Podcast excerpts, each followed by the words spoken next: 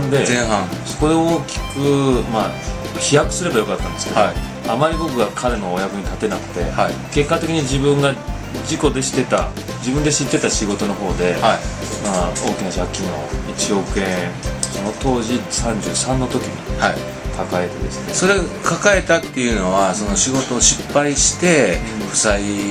として残ったのか、はなんかそういうふうに近藤さんみたいに騙されたりなんかしそういう悪いことがあって残ったどういうもういい気になって、はい。いまあ、いろんなその投資をしたり、はい。ソフト開発にお金を使ったり何でもうまいこといくって彼を見てたので、はい。何でもうまいこといくなと思ってしまったんですね、うん自分実力ないのに、うんうんそれでいろんなことに投資して、うん何のお金に対する知識もないまま、うん。借りれるだけ借りて、えー1億借りたんではなくて、ん。まあよく勘違いしてる人いるんですね、はいはい。借りて実際に使ったのは3000万ぐらいですね、それがこう金利で膨らんでいってそれで1億になった。そうなんですね。まあ、僕もねあの何面とよう陰で言ってるのは「せ、んちゃん1億も借金できること自体がすごいよな」とか言って。おおそうやな。あの僕もそんな1億借金まあ3000万でもしようか思ったってまあ今の僕なんかできませんしね、まあ、しようとも思いませんけどできる人間のわなんかあ器っていうかねそれだけそこの時はうまくこう上昇基調に乗っててそうやって社会的評価があったんでしょうね。それでまあちょっと図に乗ってしまったっていうかですね。ちょっとうまくいきすぎるとななんかその調子に乗ってしまいますよね人間ってね。傲慢になったりね、はい。うん、だからやっぱそれがせんちゃんの人生の中ではこう失敗も学びの一番のいい体験になったんじゃないかなって思います。はいそれが30代の後半そうですね30代前半でその1億を返していくはい。のが30代の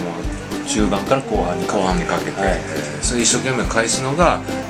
本当人生の一番の目的みたいな感じで生きてたわけです。そうですね。そのその時の生活のこう気持ちの面ではやっぱちょっとなんか寂しいものもあったでしょうし、辛い気持ちをずっと持つっていうのはなんかその辺は本人しかわからないと思うんですけどどうですか？だか本当に借金をこう返済し始める頃は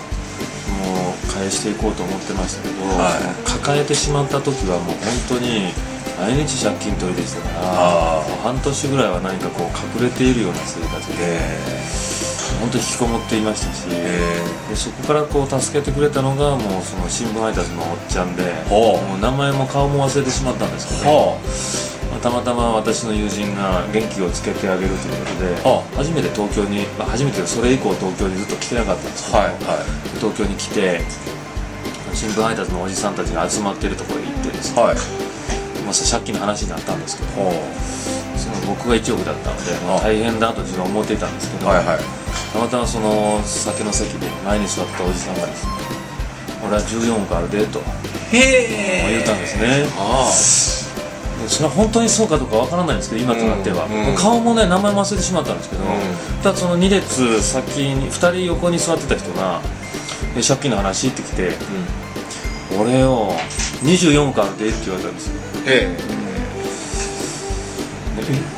新聞配達しながら24億返してんですか？っていや返してるってニコニコ笑いながら言うんですよ。えで笑った後に「せんちゃん1億の借金なんて鼻くそみたいなもんやん」って言うたんですよ鼻くそちゃうやろと思いながら、うん。でもねその鼻くそみたいなもんやろと言われた一言がうん。実は何の意味も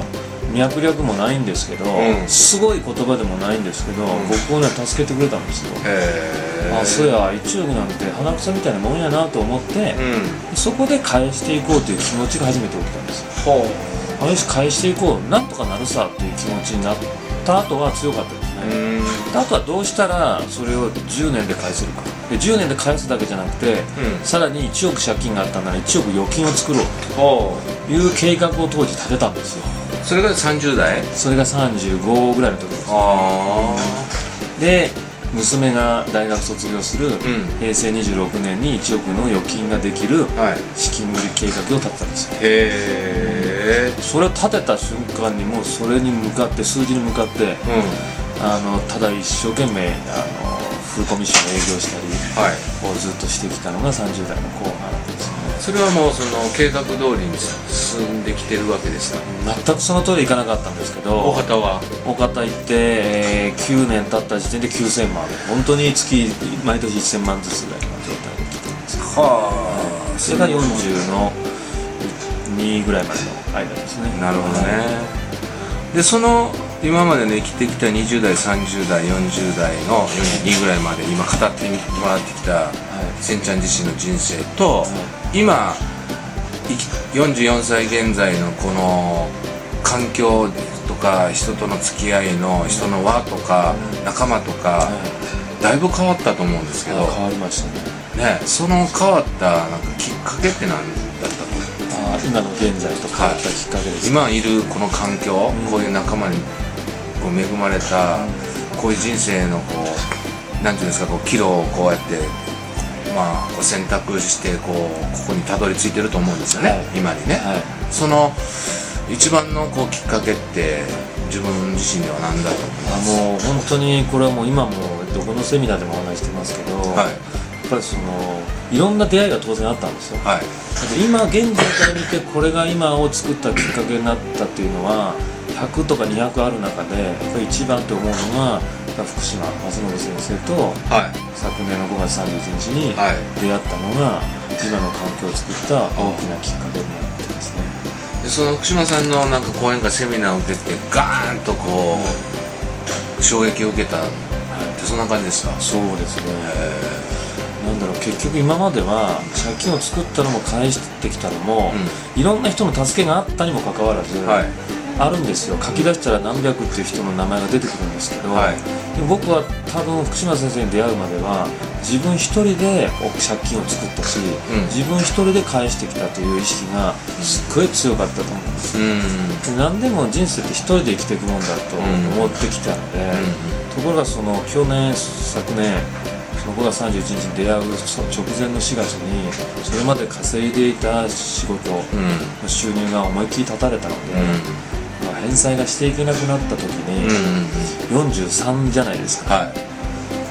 初めて自分を振り返ってみてあ俺何にもないなと、手に職もうん。実力も、ん。まあ、地位も、まあ、いろんな意味でん。何もないなと、ただそういうお金が入る契約があっただけで、まあ僕はその契約がなくなったら、ただの